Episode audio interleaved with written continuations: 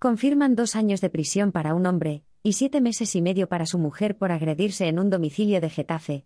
La Audiencia Provincial de Madrid ha confirmado una condena de dos años de prisión para un hombre, y una pena de siete meses y medio para una mujer por agredirse mutuamente en el domicilio familiar que compartían en Getafe. Así, la sala ha desestimado el recurso de apelación interpuesto por la mujer contra la sentencia del juzgado de lo penal número 2 de Getafe que declaró probado que se encontraba junto a su ex pareja sentimental cuando iniciaron una discusión en el transcurso de la cual ambos se agredieron. De este modo, la mujer le arrojó un zapato que le impactó en el rostro, propinándole un empujón, mientras que el hombre le dio un manotazo en el pómulo derecho y un puñetazo en la boca, según la sentencia.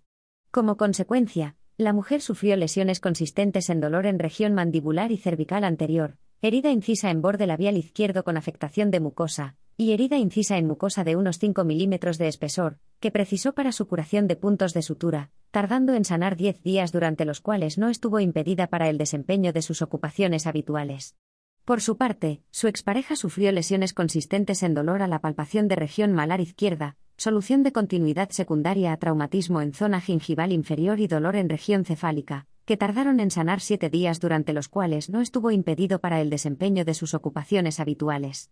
Según la sentencia, que no es firme, ha existido una agresión recíproca, no permitiendo el relato fáctico que ha quedado acreditado sustentar esos casos excepcionales de legítima defensa, pues ambos coacusados intervinieron activamente atacándose, lo que imposibilitaría la aplicación de una circunstancia eximente de legítima defensa. Se ha acordado la suspensión de la ejecución de las dos penas de prisión por un periodo de dos años, condicionado a que no delincan durante dicho plazo, así como a que abonen la responsabilidad civil.